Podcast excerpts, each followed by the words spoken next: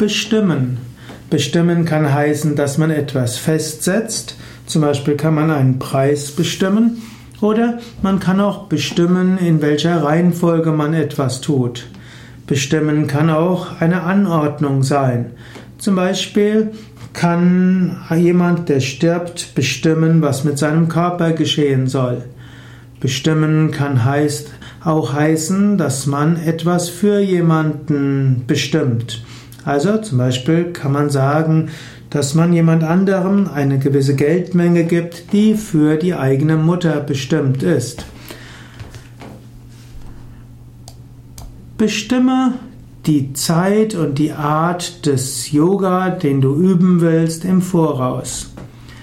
Manche Menschen denken, ihre spirituelle Praxis sollte einfach von selbst kommen. Jeden Morgen wachen sie auf und überlegen, was sie jetzt tun sollen. Für manche mag das auch funktionieren. Aber für die Mehrheit der Menschen ist es wichtig, eine bestimmte Zeit zu bestimmen, in der sie ihre spirituelle Praktiken machen.